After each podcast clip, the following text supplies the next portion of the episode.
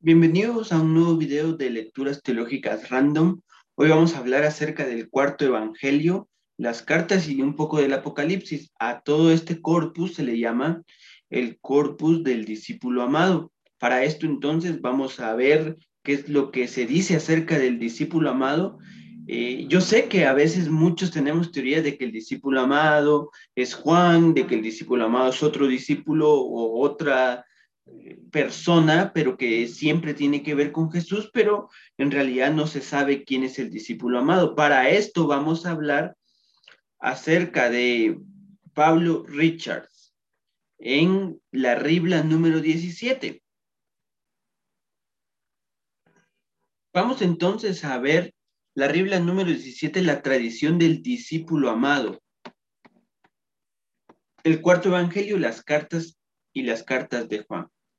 Eh, unas claves para una relectura histórica y liberadora de Pablo Richard. ¿Quién es Pablo Richard? Es un eh, teólogo católico chileno que estudió una licenciatura en Sagrada Escritura en el Pontificio Romano y que también estudió arqueología bíblica en la Escuela de Jerusalén. Entonces es una persona que está capacitada para explicarnos esto. La Biblia número 17, que es esta eh, revista de interpretación bíblica latinoamericana, está disponible para todos en el link de las mismas Riblas. Puede usted buscar entonces en el internet Riblas y le van a aparecer las Riblas que ya se han sacado hasta hoy. Creo que hasta ahora ya está en el número 87, si no estoy mal, y entonces puede usted buscarlo sin ningún precio, sin ningún costo y están gratis y accesibles. Son de la editorial Verbo Divino. Pablo Richard comienza diciéndonos o hablándonos acerca de los pobres, los marginados y los despreciados. Para Richard entonces el pobre no es solo el que económicamente está mal, sino el que también está enfermo, despreciado, el marginado o el excluido. Esta perspectiva es distinta en el cuarto evangelio, distinta a los evangelios sinópticos. Para el escritor, la comunidad juánica, de, esta, de este evangelio y de las cartas, entonces el pobre no solamente va a ser el que económicamente esté mal como en los otros evangelios, sino todo aquel sujeto marginado que ya sea por enfermedad, por desprecio o excluido por su raza, va a aparecer así. Entonces, cuando encontremos la palabra pobre en el texto, eh, hagamos referencia a esto. Curiosamente, los pobres, que viene del griego podcast, que aparece solamente cuatro veces en eh, este cuarto evangelio, pero tiene un peso teológico social eh, distinto al de los otros pasajes del Nuevo Testamento. Esto ya lo vimos. Eh, ¿Han escuchado ustedes aquel texto que dice, y en todo tiempo tendrán a los pobres? en griego, en realidad dice, ustedes en todo tiempo están siendo pobres, no porque económicamente tengamos necesidad, sino porque en realidad económicamente y socialmente eh, también eh, tenemos esa necesidad imperante, a veces somos marginados, a veces somos necesitados, eh, entonces a esto se refiere Pablo Richard. Jesús está hablando acerca del contexto de los pobres en el que Jesús mismo se muestra como un pobre, un necesitado, un marginado, eh, un extranjero, eh, porque él tiene que salir de, su ciudad para sobrevivir en Egipto. Jesús mismo se muestra como pobre. Ah, entonces hablemos de los enfermos. Eh, son siempre marginados, carentes, pecadores, porque a los enfermos se les ve como pecadores. recuerden ustedes aquella pregunta de eh, ¿quién pecó? ¿Él o sus, o sus padres? Que parece entonces que el, enfermo está ligado a este proceso de pobreza, de mm, pecador. Entonces, eh, siempre estamos enfermos. El enfermo eh, para el cuarto evangelio es como el débil social y corporal, no solo es débil por su enfermedad, sino también por lo excluido que puede llegar a ser. Los galileos eran considerados pobres. Recordemos que el campo de acción de Jesús fue Galilea y los galileos eran considerados pobres y despreciados por los magistrados. En Juan capítulo 11 aparece Lázaro como un pobre que va más allá de lo económico, eh, que incluso Lázaro, por ser este pobre, enfermo eh, y enfermo de muerte, es condenado a morir otra vez porque no se acepta que Jesús lo haya eh, vuelto nuevamente de no solo de su enfermedad, de su muerte, sino socialmente vuelto a poner en, en este entorno. Jesús lo saca de lo, del desprecio social, lo pone nuevamente con, con, cuando resucita él, pero la gente lo vuelve a condenar a muerte. Y esto está en Juan 12, versículo 10, que puede usted leerlo tranquilamente en su casa. También hay otro estrato que nos presenta el cuarto evangelio, que son los discriminados. Eh, la palabra ochclos, donde viene eh, discriminado, se traduce por gente. También puede ser muchedumbre. Y se les ha condenado a malditos por los magistrados. A la muchedumbre se le condena como malditos. Por esto es que no conocen la ley, porque no están directamente relacionados y se les vincula a toda esta muchedumbre eh, que no conoce la ley, se les vincula a los galileos. En el Antiguo Testamento, estos ochclos o estos discriminados eran la gente de campo opuesta a la gente de la ciudad.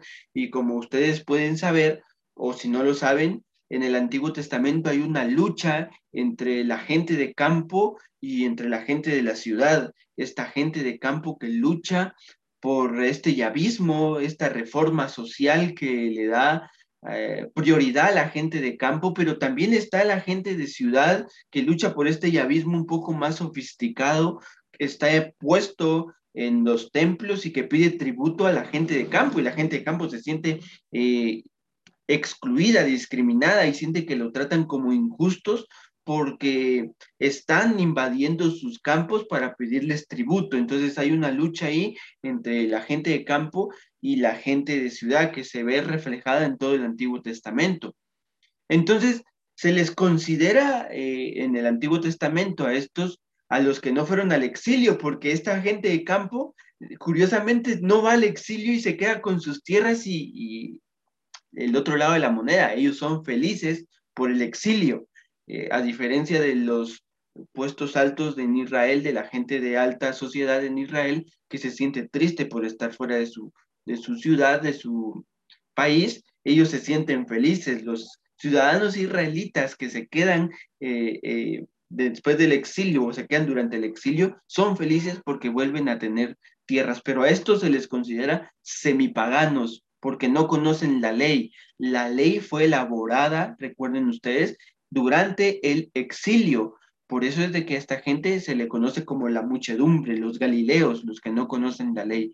La misma situación viven los samaritanos que eran clasificados como endemoniados. Es una cosa bárbara, pero que así es, y el cuarto evangelio lo refleja muy bien, esta comunidad del discípulo amado.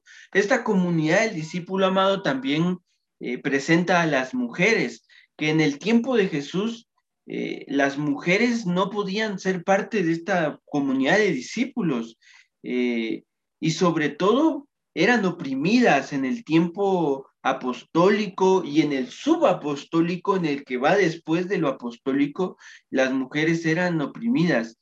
Pero la mujer en el cuarto evangelio tiene no solamente historia, tiene teología y tiene valor para esta comunidad. ¿Por qué? Porque las mujeres van a ser un personaje, sujetos importantes para ir construyendo estas narrativas que nos presenta el cuarto evangelio. Cuando el periodo subapostólico emerge eh, y el patriarcado toma fuerza, eh, bueno, en este tiempo las mujeres salen como defensoras, el cuarto evangelio sale como defensora de las mujeres. Recordemos que este tiempo subapostólico que está marcado por las cartas eh, deuteropaulinas o subpaulinas después de Pablo, pospaulinas, que defienden un poco más el patriarcado, bueno, también es donde empieza a construirse esta comunidad del, del discípulo amado y empieza a escribir el, el, discípulo amado o su comunidad. Que por cierto, si usted sabe quién es el discípulo amado o quiere dejarnos una eh, teoría, algún estudio del discípulo amado, puede hacerlo en los comentarios. porque nos ayudaría, nos beneficiaría a todos los que estamos en esta comunidad de lecturas teológicas. Las mujeres tenían cargos importantes eh, para la iglesia del discípulo amado, incluso el discípulo amado ve un poquito más fuerte la idea de discípulo por encima de la idea de apóstol. Por eso es que es la comunidad del discípulo amado, pero ¿por qué es una cuestión eh, apostólica, dirá alguien, ¿por qué se le atribuye un apóstol? Pues quédese con nosotros, eso lo vamos a ir viendo. Pero las mujeres tenían mucha fuerza en esta comunidad que escribe el cuarto evangelio. Por ejemplo, la samaritana, que representa la situación histórica de la comunidad del discípulo amado, esta mujer que siembra la palabra, que se fatiga por presentar la palabra eh, y que por el mismo hecho de ser mujer está como relegada, en contraposición a la tradición apostólica que cosecha todo lo que siembran los demás. Al parecer, las, la comunidad del discípulo amado y la iglesia del discípulo amado no era tan bien aceptada por lo apostólico que tenía ciertos problemas. Entonces, hay una representación de esta mujer samaritana como algo histórico que vive la comunidad del discípulo amado. También vemos a Marta y a María, las hermanas de Lázaro, que son y representan este fundamento de la comunidad del discípulo amado. ¿Por qué? Por la confesión de Marta como Jesús el Cristo. Eh, a diferencia de la comunidad apostólica que se funda en la confesión de Pedro, eh, si ustedes se dan cuenta, Juan, eh, representado por Marta, por su confesión de Jesús como el Cristo. Em, entonces, esto significa que la comunidad del discípulo amado tiene como base la confesión de una mujer. Tan fundante es para esta comunidad y tan importante son, es representar, darle voz a las mujeres que van a estar fundadas en esto. Y por esta razón, en esta comunidad la mujer tiene un rol muy importante.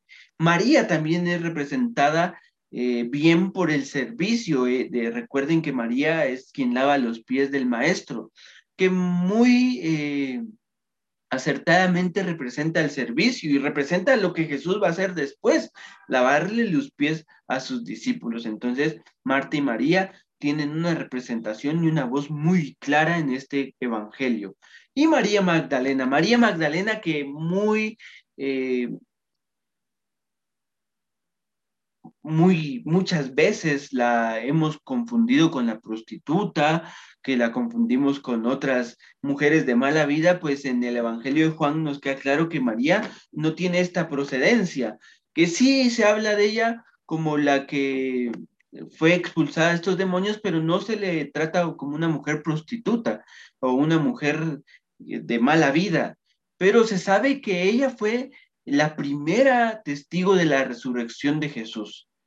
Pablo lastimosamente no recoge este testimonio, solamente lo recoge eh, la comunidad del discípulo amado, pero en realidad la función de María Magdalena era considerada como una función apostólica. Lo malo es que para el tiempo patriarcal esta función pues es relegada un poquito y pues solo, solamente eh, el cuarto evangelio le da esta fuerza que podría ser considerada como una mujer eh, apóstol.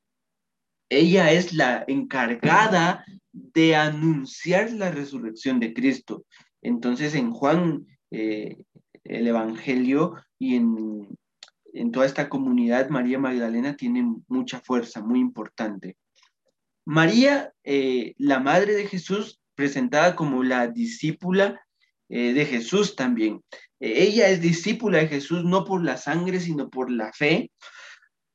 Y es una mujer que representa a Israel como esta fidelidad que debe tener hacia, hacia Jesús. Aparece solamente dos veces en este evangelio y en esta comunidad y curiosamente ni siquiera Jesús le llama madre, le llama mujer, porque parece entonces que no es por su nombre, sino por lo que ella puede hacer como discípula de Jesús, que simboliza a toda esta comunidad del discípulo amado, eh, la que no está aferrada a la sangre, la, eh, este parentesco eh, sanguíneo, sino está afiliada a este parentesco de fe. esta discípula que se presenta el Evangelio de la comunidad del discípulo amado. La comunidad del discípulo amado, queridos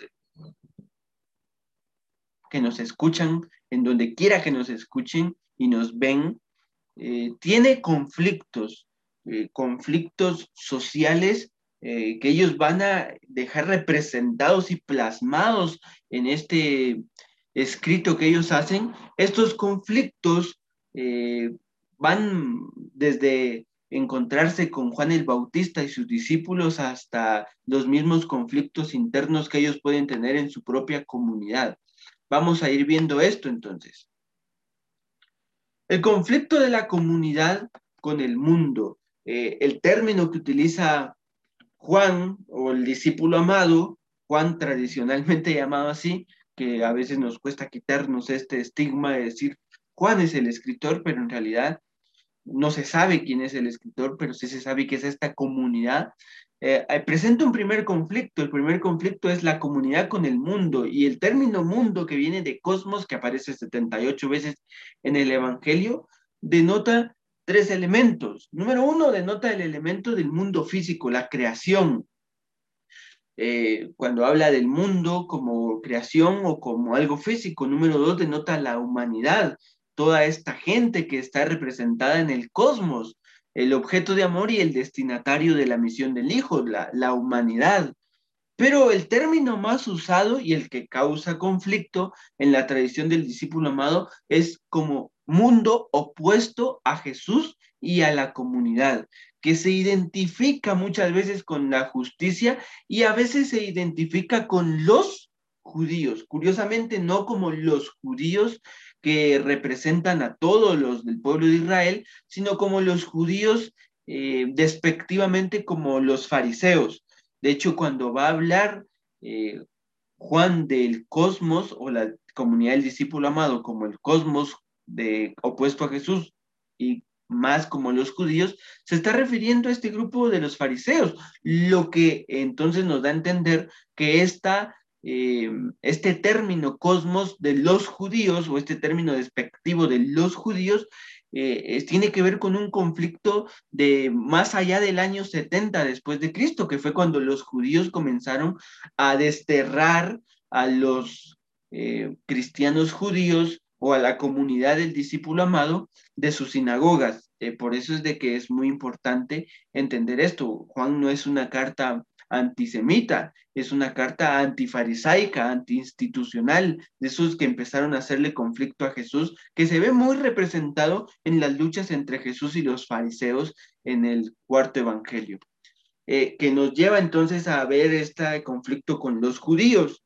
la expresión los judíos que aparece 70 veces en la carta de, en el cuarto evangelio, y la mayoría de veces de manera despectiva, expresa el conflicto que vivían eh, más allá del año 70, eh, porque antes del año 70 los judíos denotaba una uniformidad. Eh, para hablar de los judíos antes del año 70 se referían entonces a, todos los judíos que, que, estaban en, esta, en Israel y que eran parte de esta religión judía, pero después del año 70 el discípulo amado pues prefiere llamar los judíos a esta rama farisaica que representaba el Sanedrín de Jamnia, este Sanedrín muy importante para eh, muchos concilios, pero que también eh, era como desterremos a los, a los cristianos y más cuando se están haciendo cristianos y partidarios de, de esta permeación helénica que los está invadiendo. Entonces ya había un conflicto, los sacaban de sus sinagogas. Había otro conflicto que era lo que, expresaba yo hace rato, el conflicto con la sinagoga. Este conflicto también posterior al año 70, donde habla que la comunidad del discípulo amado fue expulsado de las sinagogas y esto queda plasmado en Juan capítulo 9. Usted puede ir y leer cuando se afirma que el que siga a Jesús iba a ser expulsado de las sinagogas. Eh, les recomiendo que puedan ir y leer Juan capítulo 9 y asegurarse, cerciorarse de esto. La expulsión de las sinagogas era una medida religiosa pero también era una medida social. Ser expulsado de las sinagogas era ser considerado un pagano, uno de los peores paganos. Y no solamente esto, sino que era de manera definitiva. Por eso es que muchos judio-cristianos prefirieron no afiliarse a estos, esta comunidad para no ser expulsados, porque cuando eran expulsados, a, consecuencia de ser expulsados, eran marginados sociales e incluso eran pobres. Eh, empobrecían a la comunidad, no porque estos no fueran económicamente eh, sustentables, sino que como se consideraban paganos, los discriminaban, ya vimos a los discriminados, y por lo tanto no podían hacer negocio con ellos y no podían comprar ninguno de los eh, productos que ellos vendían porque se excluían totalmente. Ser expulsado de la sinagoga era ser expulsado de la salvación también había un conflicto muy fuerte entre la comunidad del discípulo amado y estos que, los expulsaron de las sinagogas, que como ya vimos eran los judíos fariseos del Sanedrín de Jamnia. Eh, la comunidad tuvo que pagar consecuencias grandes por confesar su fe, eran pobres, pero no pobres porque los pobres eran quienes se afiliaban a la comunidad, sino eran empobrecidos eh, por ser excluidos. Entonces, llega este conflicto eh, de la comunidad con los judíos que creen en Jesús. Porque hay ciertos conflictos, estos quieren hacer que los de la comunidad del discípulo amado se hagan nuevamente a este partido judío.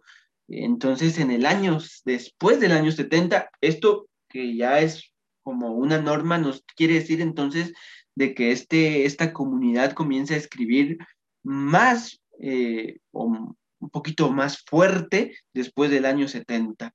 Eh, el ministerio de Jesús habían judíos con fe incipiente, o sea, fe naciente, y hubo conflictos entre la comunidad de los judíos cristianos porque la fe de los judíos cristianos era considerado inadecuado. Habían muchos judíos que empezaron a volverse nuevamente a esas tradiciones y que empezaron a dejar la fe por otra vez eh, recurrir a las prácticas como la circuncisión, otras cosas, y los de la comunidad del discípulo amado tuvieron estos conflictos. Y había un conflicto con la comunidad y los creyentes inconsecuentes, eh, también llamados los criptocristianos por el autor, eh, en este caso por el autor de la Ribla, de, de, este documento de la Ribla, que es Pablo Richard, de este artículo, porque las Riblas son artículos y y hay muchos artículos en una ribla. Los inconsecuentes son los que no aceptan lo violento de la expulsión de la comunidad, de las sinagogas, eh, por decirlo así. Estas personas inconsecuentes son las que ven cómo están desterrando a la comunidad de las sinagogas y no lo aceptan porque piensan que es muy violento, que es eh, demasiado para ellos, empobrecerlos, excluirlos y quitarles la salvación. Pero no se atreven a levantar la voz por miedo de también ser excluidos. Ven la violencia y saben que está mal y, saben que no es correcto, pero no se animan a hacer algo porque también saben que ser excluido no es nada fácil. Entonces están entre eh, lo hago, no lo hago, pero prefiero no hacerlo y ocultarme y verme con Jesús de noche, como lo hacía Nicodemo. Eh, sé que tú eres alguien que viene de parte de Dios, pero no me animo a decírtelo en público porque me van a eh, expulsar de las sinagogas. Entonces se ocultaban, lo hacían de noche. Este prototipo representado por Nicodemo, el mismo José de Arimatea y otros magistrados a los cuales no se les conoce el nombre, que están en estos puestos altos de la sinagoga, pero que dicen, bueno, es mejor no hacerlo porque nos van a expulsar y, si nos expulsan nos van a vetar de todo, nos van a mantener excluidos de esta misma sociedad. Entonces, ¿para qué? Estaban bien posicionados porque ser parte de los fariseos del Sanedrín de Jamnia o solo parte de los fariseos era una posición alta en, la comunidad y en la sociedad israelita de aquel tiempo. Entonces, hay un conflicto que se ve reflejado en Juan 3, por ejemplo, cuando habla Jesús con Nicodemo. El conflicto con la comunidad de los discípulos de Juan. Este conflicto nace porque los, de, los discípulos de Juan pensaban que Juan también podía ser un Mesías. Y, entonces el discípulo amado, eh, la comunidad del discípulo amado, es tan selectiva con esto que va a procurar no llamarle Bautista, solo le va a llamar Juan y, procura no darle este adjetivo de Bautista, solo le dice él es Juan. Y se presenta a Juan de inicio, se presenta que Juan no es ni el Mesías, ni Elías, y ni siquiera un profeta para la comunidad de, del discípulo amado. El discípulo amado está tan eh, embebido en esto que dice, ¿para qué vamos a presentar a Juan como el Bautista? Y, dejemos claro desde el inicio que Jesús es solamente el Mesías y que Juan no es ni el Mesías, ni Elías y ni siquiera un profeta, solo es un siervo. Y esto es enmarcado en Juan capítulo 1 del 35 al 40, cuando narra que los seguidores eh, de Juan se hacen discípulos de Jesús. Vemos cómo Andrés se hace discípulo de Jesús siendo discípulo de Juan para decir, bueno, Juan no tenía problemas con esto, porque vamos a tener conflicto nosotros entre discípulos eh, de Jesús y los discípulos de Juan. Entonces, hay que hacerlos entender de que Juan prefiere seguir a Jesús y esto es mejor que ser seguidores del mismo Juan. Entonces, a Juan se le considera como un seguidor de Jesús. Hay un conflicto ahí muy curioso que que la, comunidad del discípulo amado va a traer y que nos va a dejar muy bonitas enseñanzas. Hay un conflicto entre el bautismo y la Eucaristía, porque, bueno, el bautismo era un acto de adhesión pública. Nos vemos cómo ser bautizado era adherirse públicamente y como consecuencia eh, podían ser parte de, la comunidad del discípulo amado. Pero no era suficiente, porque también había que nacer del Espíritu, no solamente eh, del agua, sino también del Espíritu. Por eso es que vemos que Nicodemo acepta nacer del Espíritu, esa adhesión interna como creyente, esa confesión que uno hace, eh, pero rechaza nacer del agua, rechaza bautizarse, rechaza hacerlo públicamente. Los discípulos de Juan aceptaban nacer del agua, tener esta con, eh, ser rebeldes a la institucionalización judía, pero rechazaban nacer del Espíritu. Entonces, para la comunidad del discípulo amado, hay que nacer del agua eh, como una confesión pública en el bautismo y también nacer del Espíritu, porque pone el autor aquí la Eucaristía, porque la Eucaristía es como la comunión interna que se puede tener, no está hablando él de la cena del Señor ni de ningún sacramento, está hablando de esta comunión, porque Eucaristía es comunión. Entonces, eh, la comunidad tenía que vivir en comunión con Jesús. Había que tener estos dos aspectos, esta confesión pública y esta confesión interna. Hay un conflicto eh, de la comunidad con las iglesias apostólicas, las iglesias institucionales, estas que son representadas por Pedro, eh, que el cuarto evangelio no menciona apóstoles, porque él prefiere mencionar discípulos, eh, de hecho el discípulo amado, y vemos ya que aquí hay un conflicto entre Pedro que representa las comunidades apostólicas y el discípulo amado, que es este discípulo sin nombre que representa a esta comunidad del discípulo. Eh, porque hay una diferencia entre estas iglesias que quiere presentar el cuarto evangelio y las iglesias institucionales apostólicas que quiere presentar en la figura de Pedro. Por ejemplo, vemos eh, este discípulo amado que, como les decía, no es Juan, no es Juan. Eh, si usted quiere dejar en sus comentarios eh, la opinión de quién es el discípulo amado, solo vemos que está rodeado entre, las mujeres en, en, la muerte de Cristo, que está recostado en el pecho de Jesús, pero que no, no es representado como Juan. ¿Por qué se, le acredita a Juan esto? Porque en el año 90, en el siglo II ya, los herejes gnósticos querían apropiarse de este evangelio para decir, oh, aquí tenemos algo que ustedes eh, no se dieron cuenta. Entonces tuvieron, la tradición apostólica tuvo que eh, darle una paternidad eh, apostólica a este cuarto evangelio y a las cartas para poder así tomar este evangelio y quitárselo a los gnósticos. Entonces, eh, por eso es que se le atribuye a Juan.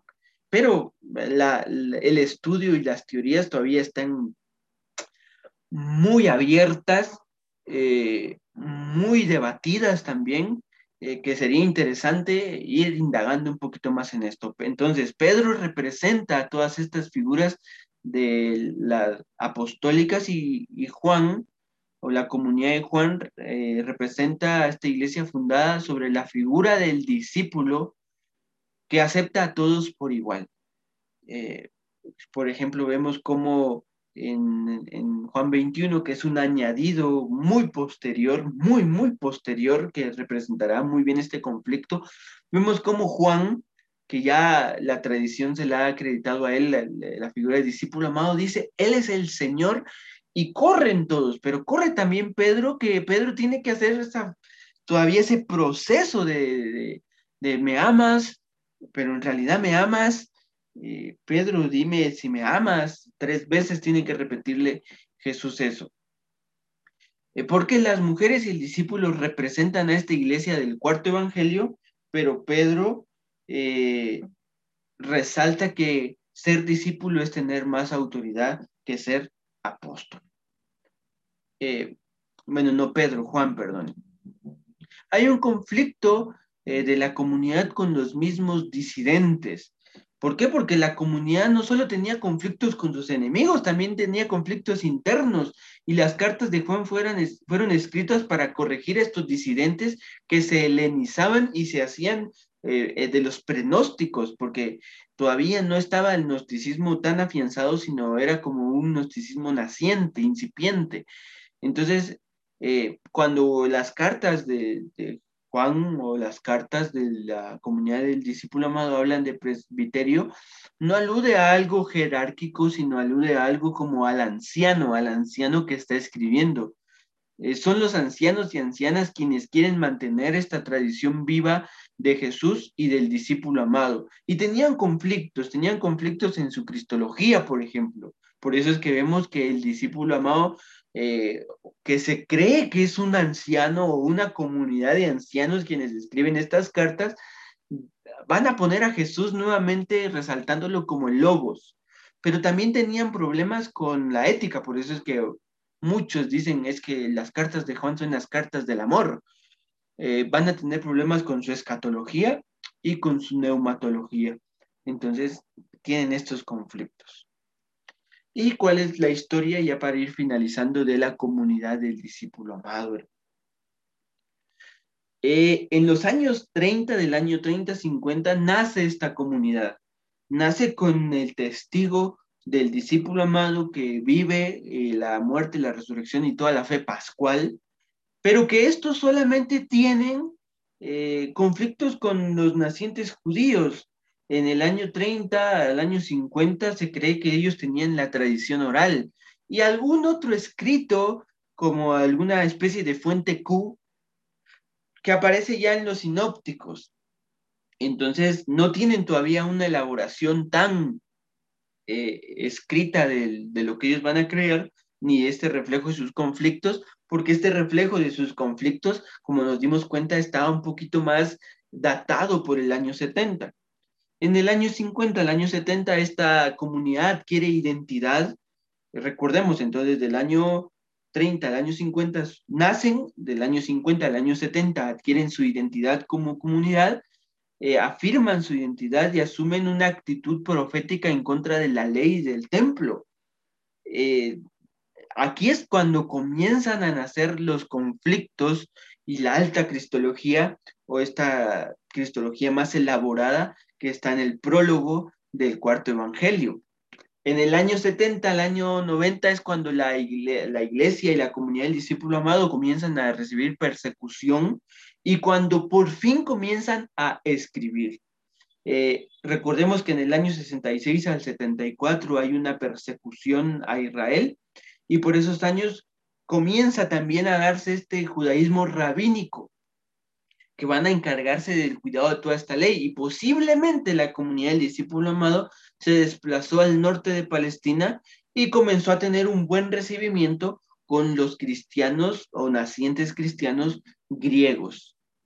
Del año 90 al año 120 es donde empiezan a a mantener una crisis, la comunidad comienza a tener una crisis y comienza a darse escritura a las cartas, las cartas de Juan que tenemos hoy, y comienza a darse esta unidad de la iglesia. Eh, un anciano o varios ancianos de la comunidad son quienes escriben las cartas para guardar la tradición de la comunidad. Y en esta época del año 90 al, al año 120 es cuando se agrega el capítulo 21 del Evangelio y se acepta la baja y la alta cristología. Entonces, si a usted le gustó este video, si lo edificó un poco, lo aprendió un poco, pues lo animo a que pueda seguir indagando y a que pueda seguir viendo nuestros videos. Disculpen que hasta hoy pude, pudimos subir videos, pero ya estaremos eh, semanalmente o quincenalmente subiendo videos. Así que nos vemos en un próximo video. Bendiciones.